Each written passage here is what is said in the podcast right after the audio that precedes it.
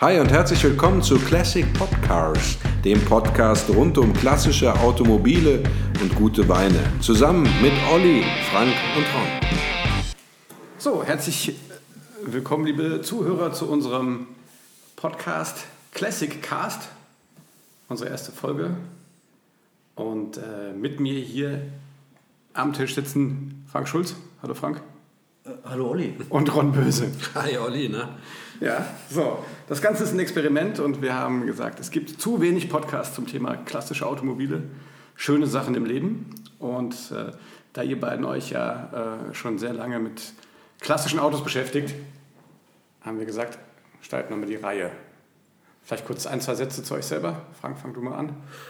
Ja, also ich bin äh, Redakteur von dem Oldie-Blog sleepingbeauties.de. Leider dümpelt der so vor sich hin, weil ich gar nicht mehr dazu komme, das zu pflegen. Und beschäftige mich äh, beruflich mit Wein, aber mein Leben lang eben auch schon mit Youngtimern und Oldtimern. Das ist so eine Leidenschaft von mir. Und der Ron? Ja, ich bin äh, Ron Böse, ich bin äh, Fernsehjournalist, ähm, habe allerdings äh, neben dem Beruf eine große Leidenschaft für Autos, insbesondere für BMW E30 äh, aber auch für andere schöne Automobile. Ich restauriere gerade eine Ente beispielsweise. Ähm, ja, und äh, sammle auch noch Spielzeugautos. Das finde ich ganz wichtig, weil vielleicht hört ja eben jemand zu, der auch Spielzeugautos sammelt. Der kann sich dann an dich wenden und kaufst alles auf, was so es ist gibt. es, ja. Also eine Ente kann man ja mit Gold aufwiegen inzwischen schon, ne? fast. Na ja, also sind, die sind extrem teuer geworden. Das, also nicht extrem teuer geworden, sondern wenn man jetzt eine gute Ente haben will, dann muss man, äh, also unter 8000 Euro ist da nichts mehr. Und wenn man eine richtig gute Ente haben will, dann ist man schon eher, sage ich mal, äh, knapp unter, ja, also sagen wir mal bei 15.000, 16.000, ja, wenn man eine top restaurierte haben will. Und äh, sie steigen weiter. Ja? Das heißt, ähm, ähm, die ist sehr beliebt, ja, weil viele sich an die Studentenzeit erinnern, da war die Ente ein Brot- und Butterauto. Brot- und Ich habe Butterauto. so 300 Mark ausgegeben für ein Auto oder 500. Genau, das war auch die, die Preisklasse, wo man lange Zeit jetzt noch Enten bekommen hat. Und jetzt in den letzten, sage ich mal, fünf, sechs Jahren ähm, ist die Ente halt als Liebhaberfahrzeug entdeckt worden und wird eben auch mittlerweile restauriert und zwar auf sehr hohem Niveau. Ja. Also ich weiß, meine Tante, die ist immer Charleston-Enten gefahren. Also ich glaube, die hat noch die letzte Charleston-Ente, die es dann damals noch irgendwie gab, gekauft, die gehegt und gepflegt, aber sie dann auch leichtfertig dann verkauft. Aber wenn du jetzt schon angefangen hast, Olli, ähm, hast du schon was zu dir gesagt oder zu den Fahrzeugen, die du schon gefahren hast? Stimmt, ja, genau. Nee, habe ich. Das ist ja. ja. Wie gesagt, ich bin, ich bin Olli Kemmern. Ich bin äh, passionierter mittlerweile oder sagen wir spät ähm, ähm, sozusagen äh, zum Oldtimer-Sammeln motivierter Mensch.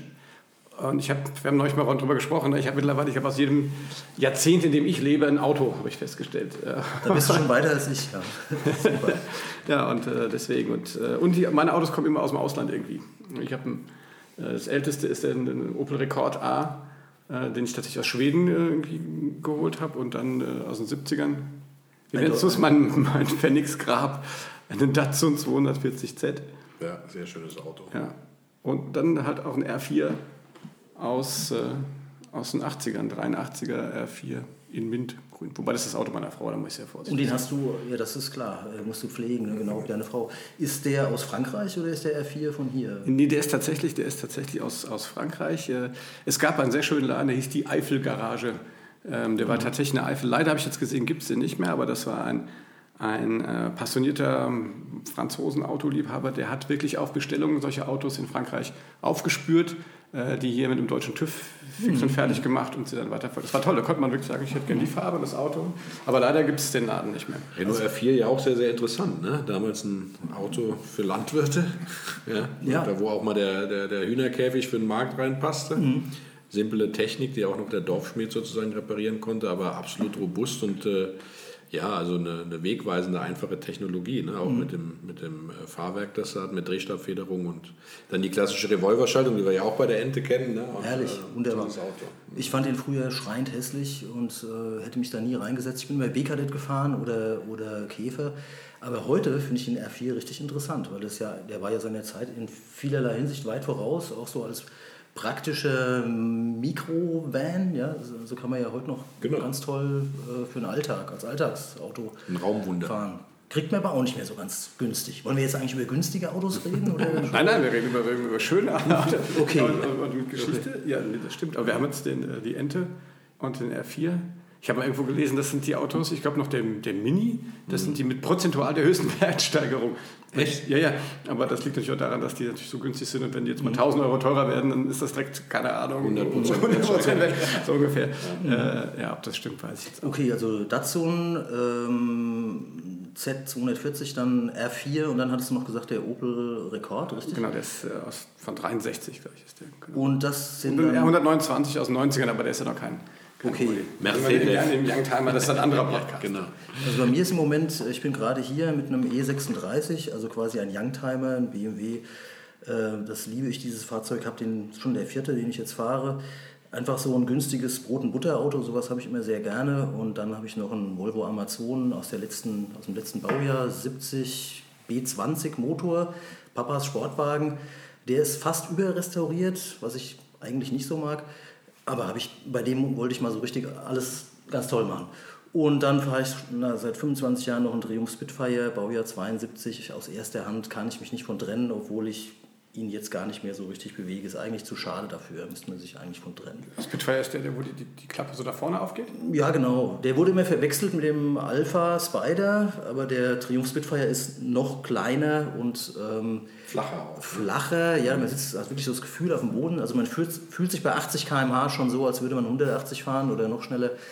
Und meiner ist ein Kurzhuber, ein 1300er, der ähm, erstaunlicherweise, ich bin mit dem nie liegen geblieben. Der hatte ja mal die äh, silberne Zitrone, glaube ich, gewonnen, weil er, so, weil er so unzuverlässig sei. Also, Ja gut, englische Autos, ne? Genau. British Leyland, hier ja hierzulande auch als britisch Elend. äh, Richtig. ne, äh, Ja. für- für- Aber da muss ich jetzt eine kleine Lanze für den kleinen Spitfire brechen. Also ich habe mit dem immer nur Spaß gehabt und bin nie liegen geblieben. Ähm, aber du hast schon recht, Ron. Das war, also die, der Ruf war jetzt nicht so der allerbeste. Ja, besonders die Motoren galten jetzt nicht unbedingt als super langlebig. Ne? Mhm. Und wenn ich mich recht erinnere, die Getriebe waren jetzt auch nicht das Gelbe vom Ei. Ja. Deswegen wurde ja hierzulande auch sehr beliebt, äh, der Spitfire dann mit einem, mit einem Opel-Motor, Ja, mit einem also- CIH-Motor, meistens ja 2 Liter, dass er ordentlich Druck halt auch kriegt, versehen. Ja, Beliebter Umbau. Würde ich jetzt nicht machen wollen, aber ich kann es verstehen, wenn Leute aus dem genannten Grund, wie du sagst, dann was ähm, haben möchten, was ein bisschen leistungsfähiger ist und auch ein äh, bisschen fester, ne? also wo du ein bisschen äh, vielleicht zu, zuverlässiger auch im Winter wegkommst. Aber was ich jetzt sagen wollte, ne, du hast mir ja ein interessantes Handyfoto geschickt. Ne? Genau, Das ist ja, ja. eigentlich auch der Grund, warum wir heute hier zusammensitzen und uns mal überlegt haben, lass uns doch mal über alte Autos sprechen, die so langsam aus dem Straßen oder schon längst aus dem Straßenbild verschwunden sind, aber doch eigentlich auch äh, Ikonen der Kindheit waren, wo man sich nach umgedreht hat, die wirklich einfach toll waren. Ne? Und äh, da muss ich jetzt, äh, liebe Zuhörer, euch sagen, der gemeine Olli Kemmer hat mir ein verwackeltes Handyfoto geschickt, das er wahrscheinlich bei Vollgas aus dem Auto Nur- nur fotografiert hinten, hat. ne? Genau, ein Auto von hinten. Ähm, Gott sei Dank war es äh, charakteristisch, äh, dass ich es sehr schnell erkannt habe anhand des Hecks. Es war nämlich ein äh, Citroën CX Break. Ein wunderbares Auto. Ja, Und äh, ich glaube, war es nicht so, dass deine Frau vor Verzückung aufgejaucht hat, gesagt hat, sie möchte jetzt unbedingt so einen haben? Genau. Und ich habe gesagt, na super, dann fragen wir mal den Ron, Auf was muss man achten? auf was muss man achten, Ja, genau. Ähm, genau. Und äh, ja, Ron, auf was muss man achten? Ich, das ist ein Leichenwagen. Naja, also der, Er ist schöner als ein Leichenwagen. Ja, Der, der, er wurde ja tatsächlich ohne weitere Umbaumaßnahmen als Leichenwagen wie auch als Krankenwagen eingesetzt, weil er ein Raumwunder ist tatsächlich. Der, der Break, also der CX insgesamt, ist natürlich ein tolles Auto. Ähm, ja, worauf muss man achten? Ich meine, das ist jetzt äh, äh, ins kalte Wasser geschmissen. Als erstes muss man darauf achten, dass das Auto fährt natürlich. Er sollte anspringen und fahren Ja, auch wir, gehen, wir bremsen. gehen mal kurz ab in die Werbung. Ich muss ja zum Niveau des Podcasts hier. Nein, also faktisch ist es so, ich hatte tatsächlich mal einen äh, Citroën CX ähm, äh, 25 Prestige. Ähm, da, Zweieinhalb Liter, passiert ja schon was. da passiert schon, ja gut. äh, Steht das 25 da bei Citroën für? äh, Genau, das ist ja Serie 2, da steht dann das 25 dabei für die 2,5 Liter, die dann also die vorherigen Motoren abgelöst haben. Also da gab es einen mit 1995 und einen mit 2178, also ein 2,2, also ein 2 Liter, ein 2,2 quasi. Und diese Motoren wurden dann also später in der Serie 2 jetzt ganz simpel erklärt abgelöst, äh, eben vor allem durch diese 2,5 Liter Motoren. Ne, hatten dann, ähm, glaube ich, in der Spitze 138 mhm. PS oder was. Also es ist schon was passiert, aber es ist natürlich auch ein Riesenschiff gewesen. Ja? Und der Prestige wiederum, deswegen kam ich drauf, der Prestige hat das Fahrwerk von dem Break, also dem Kombi. Ja, also das ist eine Limousine dann, der ist 25 cm länger als die normale Limousine, äh, weil der Kombi auch 25 cm länger als die mhm. normalen Limousinen war. Und darauf wurde der Prestige dann sozusagen gebaut als, ähm, sagen wir, das Flaggschiff dieser Serie zunächst, ja, also in der Serie 1 vor allem. Und äh, der war ja auch dann sehr beliebt, äh, sogar bei Staatsmännern. Äh, ja, Staats Honecker ja, ja. hatte mehrere davon, wobei die auch nochmal extra verlängert wurden. Das ist eine dritte Sitzbank. Kannst du kurz mal zwischenfragen, was, für, von was für einer Bauzeit sprechen wir? Von wann bis wann wurden die gebaut? Also, vor, also die Idee, den zu entwickeln, war, glaube ich, 1969 äh, äh, kam Citroën auf die Idee, äh, den, den Prestige sozusagen aufzulegen. Ähm, wollte, also viele denken ja, das ist die Ablösung vom DS. Ja, der DS mhm. kennt jeder, aber das ist falsch. Die Göttin. Genau, der, Genau, DS, ja, mhm. das, die Göttin.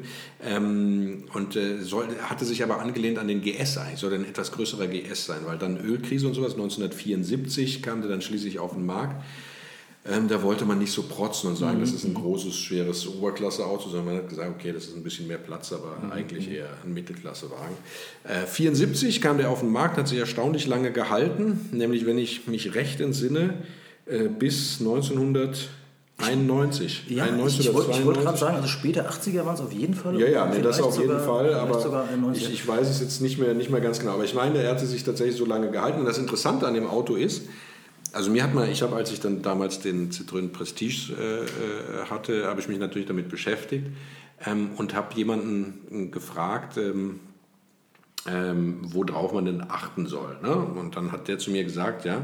Auf den schönen das, Bandtacho. Das Wichtigste, das Wichtigste bei dem Citroën CX, wenn man sich einen anschafft, ja. ist, ja, es gibt keinen CX ohne Rost.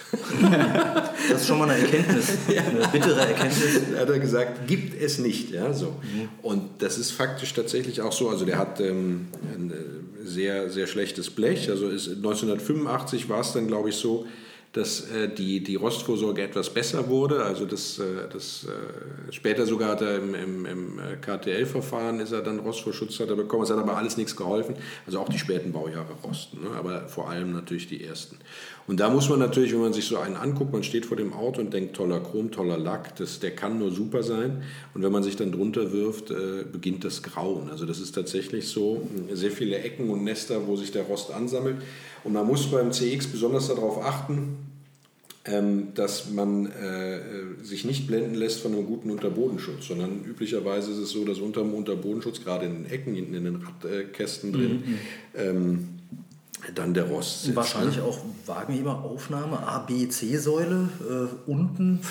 Eigentlich im Grunde genommen es gibt keine Stelle, wo der, wo der CX der früher zumindest nicht mhm. gerostet ist, wo man Rost vermuten würde. Deswegen muss man da sehr konsequent nachgehen und gucken. Ne? Weil wenn der CX Rost hat und Karosseriearbeiten benötigt, was natürlich üblich ist, weil wenn er rostet, rostet er richtig, dann wird es natürlich teuer. Dann wird es sehr teuer, ist kaum noch zu bezahlen. Schweißarbeiten sind extrem teuer. Lackierarbeiten sind in den letzten Jahren auch sehr, sehr teuer geworden. Wenn wir jetzt mal davon ausgehen, so wie auf dem schönen Foto von Olli, es ist ein hübsches Exemplar, die Lackierung, nicht nur die Lackierung, sondern auch das Blech ist in mhm. Ordnung. Kann man dann was falsch machen, wenn man so ein Auto kauft? So als Enthusiast und Liebhaber? Und was glaubst du? Ist das, ist das wertstabil? Oder, oder ist es nur emotional, Olli, weil du für deine Frau einen Gefallen tun möchtest? Wie, wie würdet ihr das sehen? Es ist ein Klassiker. Auf jeden Fall. Also das ist, man kann äh, falsch machen, kann man nur, dass man sozusagen sich das falsche Auto für sein Budget aussucht. Ja? Also wenn du, wenn du jetzt äh, oder, wenn du enge oder für seine äh, Fähigkeiten. Äh, ja, Fähigkeiten. Parkplatz suchen. Könnte ein werden. Also der, es gibt tatsächlich zurzeit steht ein CX von Honecker ja, in mobile.de. Der ist durchrestauriert, kostet 89.000 Euro was mit Sicherheit mit dem prominenten Vorbesitzer wow, ja. zu tun hat. Ja? Das ist eine Ansage. Ähm, wenn man jetzt ein sehr gutes Exemplar haben will, ist mhm. man bei 20. Das ist tatsächlich mhm. so. Es gibt also ein Unternehmen in Karlsruhe, die restaurieren die und bieten die auch an und da rufen sie für richtig gute zwischen 15 und 20 auf. Okay. Kann, mhm. wenn es eine Sondermodell oder sowas ist, natürlich auch mhm. mehr werden. Aber sage ich mal, wenn man sich einen kaufen will, wo man sagt, den will ich jetzt erstmal zwei Jahre fahren, ohne dass ähm, ich Angst haben muss, dass äh, ich äh, gleich auf dem Boden sitze, weil das Bodenblech durchbricht, dann muss man schon so damit rechnen, dass man also, sag ich mal, ab 8000 Euro kriegt man einen, der Zuwendung braucht, aber nicht hoffnungslos ist. So. Mhm, und wenn man dann sozusagen der Meinung ist, man besitzt die selber die Fähigkeiten, sich um diese auch, sage ich mal, relativ äh, komplexe Technik zu kümmern, also die Hydropneumatik, das heißt also diese die, die Druckkugeln, die es mhm. gibt, die muss man kontrollieren, die können durchgerostet sein. Ja, der ist vom, vom Fahrwerk her. Die Leitungen auch, ne? also Öldruck. Die Leitungen, genau. Der Motor ist, ist nicht ohne, der hat ein paar Macken. Er sind äh, für die damalige Zeit relativ viel Elektronik sozusagen drin, also Relais und sowas, die kaputt gehen können, wo man sich einen Wolf sucht, wenn da irgendwas kaputt ist. Mhm. Sehr beliebt ist, dass der Hallgeber beispielsweise kaputt mhm. geht. Das ist ein kleiner Sensor, der sitzt sozusagen hinten auf der Getriebeglocke, muss man ah, erstmal wissen. Ja, ja, ja. Und der korrespondiert sozusagen mit der Zündung. Ähm, ja, weiß, wo die oberen und unteren Todpunkte sind, kommuniziert das mit dem Auto. Wenn der kaputt ist, dann springt das Auto natürlich einfach nicht an und dann sucht man sich, also solche Sachen muss man einfach wissen. Also jetzt gibt es einen ganz namhaften äh, Schrauber mit zwei goldenen Händen, dessen Name ich den Zuhörern jetzt diesmal jedenfalls nicht verraten darf. Der Experte ist auf dem Gebiet der äh, CX Citroën. Der sagt, äh, wenn du aber einmal alles gemacht hast, was du jetzt eben beschrieben hast, mhm. Ron, dann ist das Ding einfach fantastisch. Dann braucht man nie wieder ein anderes Auto. Es ist komfortabel, ja. es ist für Langstrecken tauglich. Ähm, es kann eigentlich alles, es ist geräumig genug, wie der Olli vorhin sagte. Ein Siebensitzer. Deine Frau würde, ja, würde alles damit. Also, nein, nein, nein, aber das ist. Äh, Achso, das dann auf die blöden Ideen jetzt kennen. ah, nein, nein, nein, also, also das, das, das Kinderthema ist durch. Das ja. ist durch. Okay, äh, das ist ja schon mal immerhin, ja. Hast schon mal eins geschafft im Leben. Also der heißt ja als Kombi heißt er Break, als äh, Familienauto Siebensitzer heißt er äh, Familie, ja, also mhm. Familie sozusagen.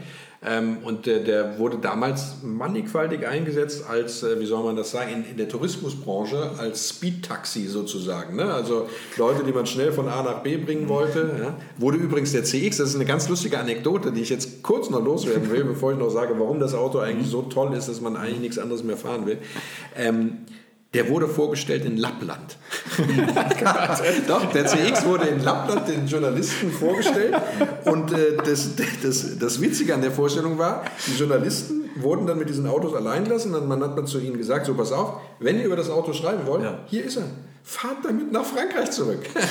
Ja. und dann sind die Journalisten von Lappland im CX nach Frankreich zurückgefahren. Ein, ein Traum. Also ich also, sagen ganz kurz, also wenn das jemand hört, der damals Journalist war und der mit einem ja. aus Lappland, bitte meldet euch mal. ja, also wir würden euch gerne interviewen, wie, da, wie das man, damals war. Man fühlt sich ja so ein bisschen, also mein, mein äh, Onkel, äh, Bruder meines Vaters hat so einen als, also nicht den Kombi, den CX, mhm. den normalen gefahren und ich fühlte mich da drin als, als Kind, als Jugendlicher wie in so einem Raumschiff, weil das war leise, es war komfortabel. Diese unglaublich geniale futuristische Bandtacho, der also auch sehr, sehr beeindruckend war, das war schon was Besonderes. Und ich kann mir gut vorstellen, dass die, für die Journalisten war das bestimmt auch ein Trip, also in so einem, äh, ja, sowas Neuartiges damit zu fahren. Das ist das Auto begeistert mich auch schwer, obwohl ich nie einen hatte, aber das ist schon was ganz Großartiges. Jetzt habe ich mir überlegt, wenn ihr einen kauft, Olli, ja. äh, und ihr habt den dann hier zu Hause und ihr wollt jetzt auch, als mein Enthusiast interessiere ich mich ja dann immer dafür, ja, mit wie welchem Wein, mit wel, ja, wie, wie viele Weinkisten, wie viele Weinkisten passen rein? Da würde ich mal so gefühlt sagen, da passen bestimmt 40, locker 40 Kisten rein, sage ich mal so über den Daumen, wahrscheinlich mehr. Ähm, und, und mit welchem Wein könnte man jetzt darauf anstoßen? Jetzt bin ich ja, fahre ich ja, also äh, ich fahre nicht, das ist ein falscher Ausdruck. Ich beschäftige mich mit deutschen Weinen ausschließlich. Es kann keine banale und keine einfache Rebsorte sein, es muss was ganz Besonderes sein was filigranes, also so wie dieses Fahrzeug auch. Und da werde ich jetzt den Rest dieses äh, äh Podcasts nochmal drüber nachdenken, was da mal, jetzt wohl was für eine Weinkiste ist. Weiß oder rot und ja. Okay. Es gibt ja noch ein paar Anhaltspunkte, ja. ja okay. Weil, also wenn wir, sagen wir mal, von der Berauschendmachung des Weines sprechen, ja, dann mhm. darf der auf gar keinen Fall schnell dazu führen, dass man berauscht ist, sondern man muss, man muss ganz sanft, sanft sozusagen. Sanft, man muss sanft, sanft, sanft in, in, den, in, den Grad der leichten, äh, äh, der, der, leichten äh, Angeschwipstheit übergehen. Äh, das hat nämlich, weil das Auto, ja, der CX, nicht zu schnell ekstatisch, äh, also äh, äh, es muss wenn langsam man, gehen. Wenn man jemals in dem Auto gefahren ist, ja, also A, die Hydropneumatik, äh, mhm. die kennt man natürlich auch noch von den früheren äh, mhm. Citroëns, ähm, also der DS und sowas war ja auch schon toll, ist man auch schon sehr geschrieben. Mhm. Aber bei dem CX war das Besondere, der CX hatte, anders als äh, sozusagen es damals en vogue war, ähm, ein Chassis. Ah, ja, und der hatte, also der hatte sozusagen ein U-förmiges Chassis, ja, das nach der einen Seite offen war. Und daran waren die Achsen geschraubt, der Motor drin und, und sozusagen, also so wenn man restauriert, kann man die Karosserie runternehmen und hat ein rollbares Chassis tatsächlich. Ja. Mhm.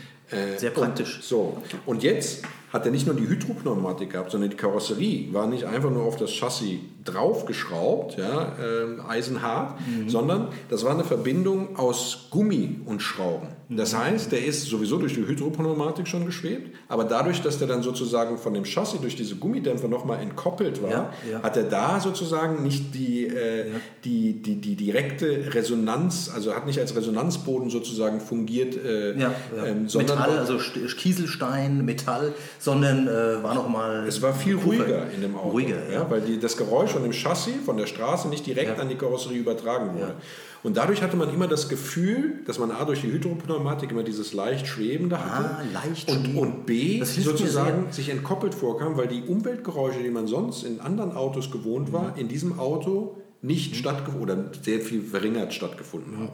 Und dann, wie du schon richtig gesagt hast, mhm. man kam sich vor wie im Raumschiff, was also sehr mit, diesen, mit dieser Velour-Innenausstattung zu tun hatte, die man auch eins zu eins ins Wohnzimmer hätte stellen können, sich ja, darin ja. rumlümmeln vom Fernseher, also wirklich sehr bequem. Aber das Cockpit für den Fahrer, das war ja auch ein, ein, ein völlig neues Design, ähm, das sozusagen äh, die Anmut gab, dass du super alle Bedienelemente direkt Zugriff drauf hattest. Also du hattest A, dieses futuristische Lenkrad mit, dem, mit der einen Strebe in der Mitte, was toll aussah. Äh, und durch die Streben, äh, die fehlen dann sozusagen, die, nicht der Blick verbaut wurde auf die Armaturen. Und mhm.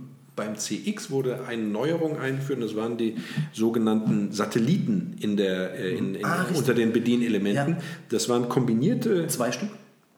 Genau, und da war also alles sozusagen dran. Ja. Du konntest also an diesen Satelliten, du hattest nicht jetzt einen Hebel für für Blinker und einen, einen Schalter für Licht ja, und ja. einen Hebel für ähm, was weiß mhm. ich, äh, Scheibenwischer oder so, das war auf der anderen Seite so.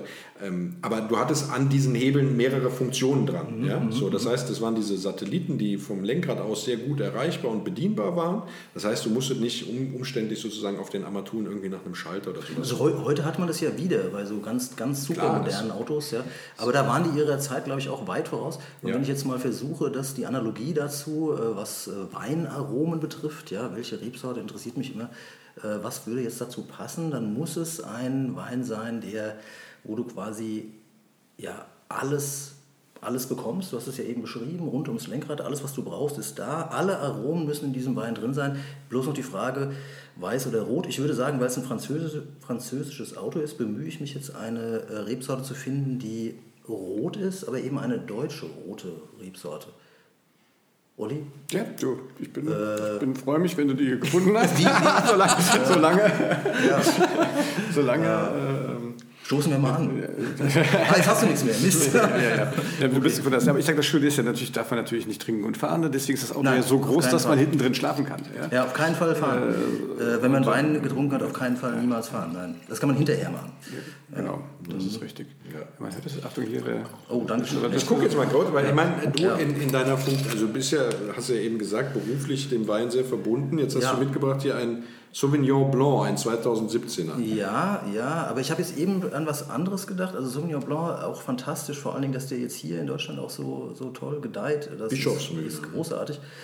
Äh, nein, aber ich dachte im Moment an, an, eine rote Rebsorte und hatte jetzt den äh, Spätburgunder im Sinn, weil du beim Spätburgunder ist eine sehr komplexe Rebsorte, die ähm, sehr, also einerseits filigran ist, aber so ein volles Maul an Aromen auch bietet, also unglaublich viel, genauso wie der CX, wahnsinnig viel dem Fahrer sehr viel bietet. Dem Trinker in dem Fall. Dem, ja, ja, dem Trinker, der also wie gesagt nicht beim Fahren und nicht vor dem Fahren, sondern wenn dann überhaupt nach dem Fahren. Ist, genau, meine Idee war ja, dass Olli äh, und Judith dann, nachdem sie sich dieses Fahrzeug geleistet genau, haben, könnten die, könnten die einen sehr guten Spätburgunder aufmachen und das würde diese ganze Aromatik, diese ganzen Beeren und äh, Noten, das würde einfach sehr gut passen. Diese ja, Spätburgunder Satelliten möchte ich nicht nennen. genau. Diese Satelliten, genau, du siehst, ja, du, du, fühlst dich, du musst ja leicht anfangen, also du kannst nicht schnell irgendwie äh, ähm, dich berauschen, sondern das muss ja ganz langsam gehen. Übrigens, der Dieselmotor, der nicht nur im Brake, aber auch im Brake verbaut worden ist, ähm, oder wurde der überhaupt im Brake verbaut? Ich will jetzt nichts äh, Falsches sagen. Ich glaube, es war der Turbodiesel. Ähm, der Citroën CX mit dem Turbodiesel war damals 156 km/h schnell und damit hat er den Titel des schnellsten Dieselfahrzeuges gehabt ähm, äh, damals der Welt. Ich, ich habe auch so eine Erinnerung, dass der sehr als sehr leistungsfähig galt und durchaus auch standfest. Und äh, war der nicht auch, ähm, da gab es doch dann Römisch 2, die hatten dann, glaube ich, auch schon eine relativ moderne Schadstoff-Eintypisierung, ähm, also für die damalige Zeit. Oder gab es den nicht sogar mit einem, gab es damals schon einen Dieselcut? Das weiß ich jetzt gar nicht. Also irgend sowas war jedenfalls Ende der 80er auch schon im, im Gespräch. Und dann kam natürlich das ganze Drama, da musste ich auch mal mich von einem sehr schönen äh, Rover 75 Kombi trennen, nur wegen dieser gelben Plakette.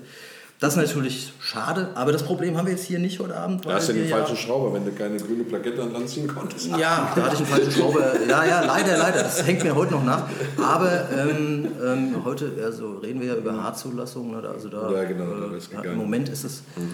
Äh, glaube ich, jetzt nicht so das Thema. Ja, wobei ich aber gehört habe, dass die ja tatsächlich, äh, selbst die Automobilclubs jetzt fordern, dass man diese H-Kennzeichen nicht mehr für die ja. Youngtimer, also für die ist, ist brandaktuell ja, gerade das ja. Thema, ja, und da gab es einen Aufschrei der Entrüstung, hatte ich auch ähm, in meinem Twitter-Kanal. ähm, mein Twitter-Kanal heißt Autofriedhof, ist verbunden mit meinem Blog Sleeping Beauties und da hatte ich das auch mal aufgegriffen kurz und habe sofort äh, Reaktionen drauf bekommen, weil das natürlich viele Youngtimer und Oldtimer-Fans äh, momentan sehr aufregt. Also diese Diskussion um das H-Kennzeichen möglicherweise also dass man da nicht äh, äh, sozusagen die äh, Fahrverbote umgehen kann mit einem H-Kennzeichen, weil das eigentliche Sinn und Zweck des H-Kennzeichens ist ja eben, dass man automobile Kultur ähm, fördert und eben ausnimmt von solchen Sanktionierungen. Das ist also eine Diskussion, die gerade erst am Anfang steht. Ja, die Diskussion bezieht sich aber auch darauf, ne, dass, ähm, sage ich mal, manche sagen, dass die massenproduzierten Autos der Neuzeit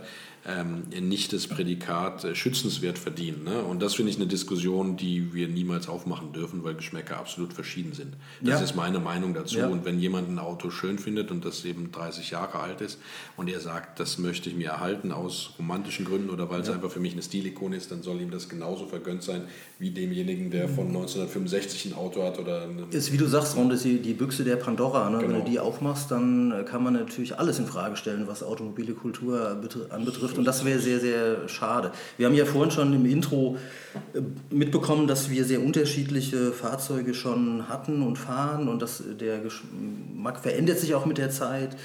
Äh, ja, wir haben ja vorhin da mit dem R4. Das, also ich sehe den R4 heute, äh, ich mag den heute richtig gerne, früher mochte ich den gar nicht. Und so, so verändert man sich ja auch. Also, ich weiß nicht, Citroën CX würde ich jetzt heute zum Beispiel auch interessanter finden als noch vor zehn Jahren. Echt? Ja. Ich fand das immer geil. Ja, also optisch fand ich ihn auch schon immer also großartig. Ich, ich weiß noch, ich weiß noch, wir, wir hatten damals einen D, äh, DS, einen D Super 5, Citroën D Super 5, also die Form von DS, eine andere Ausstattungsvariante.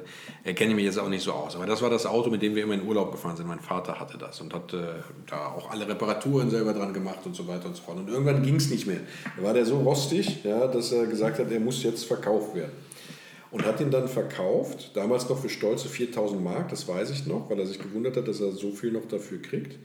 Und derjenige, der ihn gekauft hat, hat ihm gesagt, du kannst entweder die 4000 Mark haben oder meinen CX, mit dem ich da bin. Oh. Und dann hat mein Vater sich den CX angeguckt und Spannend. hat gesagt, dieses hässliche Auto will ich nicht Ja, im Verhältnis, ja gut, kommt immer darauf mit, mit was man es vergleicht. Ja. Aber wenn du, wenn du heute den CX siehst, ist das ja tatsächlich, der hat ja ein sehr kantiges Design. Ja. Das ist der, es hat eigentlich hinten diese, diese halb verblendeten äh, Räder hinten. Ja, und, ja. und, und den, den, kann man auch so absenken. Ne? Richtig. Genau, das ist diese ja. Hydro, das ist dreistufig, diese ja. Hydropneumatik. Das heißt, ähm, also ich bin jetzt nicht sicher, ob beim... Doch, drei Doch, dreistufig. Also ganz unten, ganz oben ähm, und normal. Diesen Fahrmodus. Ja, ja, wobei ja. ich glaube, es gab auch noch. Gab es noch eine vierte? Weiß ich gar nicht. Ich bin mir jetzt nicht sicher. Ich glaube, es gab auch noch eine, eine aber da möchte ich jetzt meine Hand für nicht in Feuer legen. Ich mhm. fahre aktuell in C5, ja, mhm. der hat noch eine ganz nach oben mhm. Funktion, also für Service und sowas. Und beim CX war es so, um das jetzt mal meine Unwissenheit dort sozusagen sanft zu kaschieren, das Interessante an dem Fahrwerk des CX war ja, der äh, war so äh, steif und gut konzipiert, dass der auf drei Rädern fahren konnte. Ja, das, das heißt, genau. Ja. Das heißt, wenn, wenn du jetzt zum Beispiel ein Rad wechseln musstest, konntest du den hochpumpen, konntest bei dem einen Rad die Luft ablassen und konntest mhm. das wechseln, ohne dass der dann umgekippt wäre. Ja, der kleine ja. Bruder, wir haben ja vorhin, der kam ein bisschen zu kurz, finde ich GS, schade, ja. weil der GS wurde ja zu, meines Erachtens zu Unrecht immer so äh, verlacht oder belächelt. Ist halt nicht ganz so schön wie der CX. Aber der, der GS hätte das jetzt nicht gekonnt, ne? weil der nicht dieses tolle Fahrwerk hat. Der, ja, der, also der hatte halt ein anderes. Ich bin jetzt kein GS-Fachmann, da kann ich nichts zu sagen, aber tatsächlich. Mhm. Ja, äh, war mal in der, in der Oldtimer Markt, ja, war doch mal so ein, ah, hat, mich sehr, hat mich sehr interessiert, weil ich über den GS so selten was gelesen habe. Und da wurde er eigentlich äh, doch gelobt, ja, als zuverlässiges Fahrzeug. Ist natürlich nicht so schön wie ein CX. Und heute haben wir es ja von dieser eleganten Beauty, ne, ist ja ein, ein, wirklich herausragend schönes Auto. Vor dieses kantige Design, wenn ich dazu noch mal kurz drauf zurückkomme, ist, es gibt nämlich noch eine witzige Anekdote. Und zwar äh, gibt es natürlich einen Designchef ähm, äh, für, für, diesen, für diesen CX, der sozusagen äh, die Entwicklung überwacht hat. Er hat den nicht mhm. designt, wie der eigentliche Designer der Karosserieform heißt, ähm, weiß ich jetzt nicht mehr, ich möchte jetzt keinen falschen Namen sagen. Auf jeden Fall dieser Designchef hieß äh, Robert Aupron. So, und Robert Aupron. Ähm, der Name ist schon mal gut. Der hat damals die Aufgabe gehabt, als Designer äh, den DS sozusagen das Facelifting zu verpassen. Also der, der erste DS hatte ja runde äh, Scheinwerfer sozusagen und der ja. spätere DS hatte ja dann diese langgezogenen ja. äh, Verglasungsscheinwerfer. Und angeblich wäre es so gewesen, dass also bei dem Facelift sozusagen des DS der Opron ähm, der für die Front dann da zuständig war, sich einen DS hat kommen lassen und hat dann mit dem Hammer auf dieses Auto eingehauen, bis sich der Kotflügelform gefallen hat. Ja, ja, ja, und dieser Mann wurde dann später auf den... Aber, äh, aber es ist ja eigentlich eine gemeine Aufgabe, wenn du ähm, ein so bildschönes Auto wie den DS ähm, quasi, also du sollst den, ein innovativeres Fahrzeug wurde dann der CX, das ist ja eine sehr schwere Aufgabe gewesen. Ne? Also manche haben ja auch große Herausforderungen da, manche Gestalter, was noch Tolleres und noch Schöneres zu finden, ja, ja. oder zeitgemäßeres. Ja? Man versucht ja auch immer seiner Zeit ein bisschen voraus zu sein. Wobei manche charakteristischen Dinge sind ja gleich geblieben, beispielsweise das Reserverad vorne im Motorraum. Ne? Das ja. gab es ja beim DS auch schon. Ähm, am Anfang hatte der, also äh, einzelne Ausstattungsvarianten vom CX hatten auch noch den Motor vom DS mhm. drin. Ähm, später, als dann Verbrauch und sowas mehr in den Mittelpunkt gerückt ist, wurden diese Motoren dann eben auch äh, mit also herzlichem Gruß verabschiedet. Okay. Aber, Aber wie finden wir jetzt einen geeigneten CX-Kombi für den Olli? Ähm, die Frage ist jetzt, äh, ich sehe immer nur Angebote von absoluten Mülleimern, wo quasi 30 Jahre lang Kram gesammelt wurde und alles wurde hinten reingeschmissen und die sind total runtergerockt, die man für überschaubares Geld kaufen kann. Aber so richtig, so richtig toll restaurierte sehe ich eigentlich nie angeboten. Ja. Ich habe also jetzt schon lange keins. Äh, ich weiß zwar von zwei Modellen, aber die würden die Halte äh, keinesfalls verkaufen. Also Olli, wo kriegen wir einen her? Vielleicht, vielleicht, wird ja, vielleicht hört uns jemand zu und sagt, ich habe einen ja, CX-Kombi. Genau, nachdem der jetzt so gelobt wurde, wird er den sich ja. nicht mehr günstiger Ach, schade. Das war wir, sollten, wir, so, wir sollten gucken, bevor wir das veröffentlichen hier. Ja, Mist. Also mal den Markt leer kaufen. Das war jetzt dämlich, ja. Ja, vielleicht äh, kann okay, und, und wie wär's? Die Halter, die du kennst, erpressen vielleicht? Ja, ja, ja, ja, Geschichten. Äh, ja, ich überlege gerade, wie das gehen könnte. Ähm, ja, jetzt aber Spaß beiseite. Im Prinzip, äh, ich denke, die üblichen Verdächtigen oder einfach mal im Netz gucken. Mhm. Äh, Gibt es, äh, keine Ahnung, Citroën Clubs vielleicht, wo wir mal... Das sind immer Bestimmt. Ganz, das also ganz gute Empfehlungen, glaube ich. Ne? Ja, und, äh, also alles wenn, wenn Ron, er hat ja schon ein bisschen vorrecherchiert, ich sage mal, 20 Mille ist natürlich mittlerweile auch Stolz, ein stolzer Preis. Ne, ja, sagen, das ist jetzt ja... Ja, Wenn man Richtung Saarland, äh, könnte ich, also mutmaße ich jetzt mal, ich bin nicht in der Clubszene der Citroën und äh, also der Liebhaber dieser Fahrzeuge, nicht so drin, aber da könnte ich mir vorstellen, dass es da durch die Nähe zu Frankreich bestimmt in der Fall sicherlich auch einige gibt. Ähm, in anderen in Metropolen von Deutschland, hm, ja, weiß ich nicht. Vielleicht meldet sich jemand, der da ein paar Hinweise dazu hat. Gibt es noch Konkurrenzmodelle, die dir auch gefallen würden? Oder ähm, ist das, hast du dich jetzt so festgebissen da in den Citroën CX? Naja, was heißt festgebissen? Ich bin, du interessierst dich. Also es gibt ja ein paar Grundregeln, ne? wenn wir einfach mal auf die Grundregeln zu sprechen kommen sollten beim Citroën-Kauf. Die erste Grundregel ist, der Fahrer des, oder der Besitzer des Citroëns soll mit dir fahren, während du sozusagen nebendran sitzt. Zuhörst. Weil, ja. das bietet natürlich zwei, äh, äh, zwei wichtige, wichtige Einsichten. Das erste ist natürlich die Einsicht in das Auto. Das heißt, du kannst erstmal, ohne dass du dich aufs Fahren konzentrieren musst, auf das Auto hören und dich im Innenraum mal umgucken. Ne? Also ist er abgewohnt, ist er notdürftig repariert. Er hat natürlich ähm, ja, diese, diese, diese, 80, diese 80er-Jahre-Charme, äh, dieses Citroën CX, der ja. bietet natürlich auch viele Möglichkeiten, sozusagen verwohnt zu werden. Also mhm. Velour verwohnt man sehr schnell. Ja. Dieses Plastik, da geht der Weichmacher raus, äh, da reißt äh, gerne mal eine, eine, eine Türverkleidung oder sowas etc. Das kann man sich angucken. Aber die Öllampe hektisch. Ja, man kann auf das Geräusch hören, ja, klackert das Fahrwerk etc. Mhm. Viel wichtiger ist aber die Studie des Besitzers. Denn so wie der mit dir fährt, so hat er das Auto jahrelang auch vorher gefahren. Mhm. So, und wenn der damit achtsam umgeht und den langsam um die Kurven trägt, ja, und äh, sag ich mal, ja. sehr, sehr defensiv und sauber fährt, kannst du davon ausgehen, der hat das Auto vielleicht sogar gut, sogar, sogar gut behandelt. Ja? ja? Das ist ja auch eine Möglichkeit. Wenn er damit durch die Ecke rast, weil er eigentlich immer was anderes haben wollte, aber leider dazu genötigt wurde, in CX zu fahren, dann weißt du, dass er dem Auto alles abverlangt hat und dass der dann vielleicht äh, technisch äh, etwas mehr beansprucht wurde. Ja, ne? also wenn er immer auf der genau. letzten Gummirille fährt, ja. dann sind die Lager, alle möglichen Lager, etwas mehr in Mitleidenschaft gezogen. Genau. Und dann gibt es einfach beim Fahren ein paar Eigenarten, die sollte man sozusagen ähm, äh, kennen. Bei den späteren Modellen beispielsweise gab es ABS im CX. Das heißt, das ist aber ein frühes ABS, ist nicht zu vergleichen mit den ABS von heute. Das heißt, wenn du mit dem Auto zügig fährst und dann eine Vollbremsung machst, ja, sollten A, sollte er nicht, sage ich mal, lange blockieren, weil dann gibt es kein ABS da drin. Mhm. Und B, sollte das Pedal ganz leicht gegen deinen Fuß drücken, rhythmisch. Ja, mhm. weil, weil das ABS, jeder weiß es oder viele wissen es, ähm, basiert ja darauf, dass das äh, Rad kurz vorm Blockieren gehalten wird. Ja? Also mhm. immer wieder ganz kurz losgehalten wird und dann immer, weil dann die Bremswirkung am höchsten ist. Wenn das Rad blockiert, schlitterst du, dann ist die Bremswirkung nicht mehr so hoch. Ja. Also aber bis kurz vorm Blockieren sozusagen das Rad angebremst wird, dann wieder ganz kurz locker gelassen wird, dann greift die Bremse mhm. wieder zu. Das ist ja Ganz einfach erklärt das ABS-System und bei den frühen ABS spürst du das tatsächlich am Bremspedal. Und wenn das Bremspedal richtig hart zurückschlägt, dann wissen wir schon mal, dass das ABS ein, ein bisschen Hulles hat. Ne? Durch ist. Genau. Schön. Äh, Krankenhäuser, Krankenwagen, das waren ja auch mal Krankenwagen. Ne? Also vielleicht wäre das eine Chance, an einen ranzukommen. Also wir müssen mal recherchieren. Die besten, leider, leider, leider, und das ist ein bisschen morbide, die besterhaltensten CX sind tatsächlich die, die als Leichenwagen, Leichenwagen. sind. Okay. Ja, die, also die, wenn man jetzt einen Kombi in Break haben will. Ja, das ist, äh, ich beispielsweise sperre mich irgendwie dagegen, Leichenwagen zu fahren, auch wenn man da sehr gute Autos und sehr, also mit sehr viel Raum kriegt. Aber äh, aus, ich will es nicht nennen, Pietätgründen oder andere Gründe, habe ich keine Lust persönlich sozusagen ein Auto zu fahren, in dem... Es ist zwar irrational, ja, aber ein bisschen genau, es ist absolut irre. Ja. Und dieser, dieser Family, war der auch Familie? Familie. Familie. Familie. Familie. Familie. ja, ähm, war, das denn, war der denn auf Basis des Break oder war der nochmal anders? Also, weil, Nein, das war sozusagen der, der Break, äh, nur eben mit den Sitzbänken hinten drin. Da stehe ich ja total drauf. Ich bin ja früher, habe ich das mal erzählt, ich bin immer...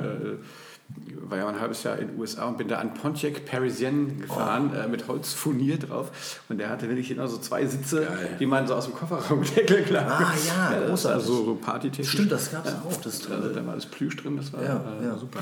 Es gibt aber, wenn du es komplett übertreiben willst, ne, es gab ja, also dieser CX wurde ja dann auch sehr viel umgebaut. Also den gab es ja dann als Abschleppwagen. Ähm, es gab ihn als, äh, also als Abschleppwagen mit Rampe hinten, also nicht nur mit, äh, sondern auch, äh, wo das Auto quasi drauffahren konntest, wie auf dem Trailer. Es gab sogar mal eine Doppelachse. Es, genau, und darauf will ich hinaus. So. Also wenn du es jetzt äh, tatsächlich übertreiben ja. willst mit dem Brake, es gab nochmal einen verlängerten äh, Brake, der dann sozusagen ein Dreiachser war, also sechs Räder hatte, der hatte hinten eine Doppelachse. Mhm. Der wurde in Deutschland umgebaut von einer Firma, die hieß Frankie's Garage, glaube mhm. ich, sobald, soweit ich äh, mich richtig erinnere.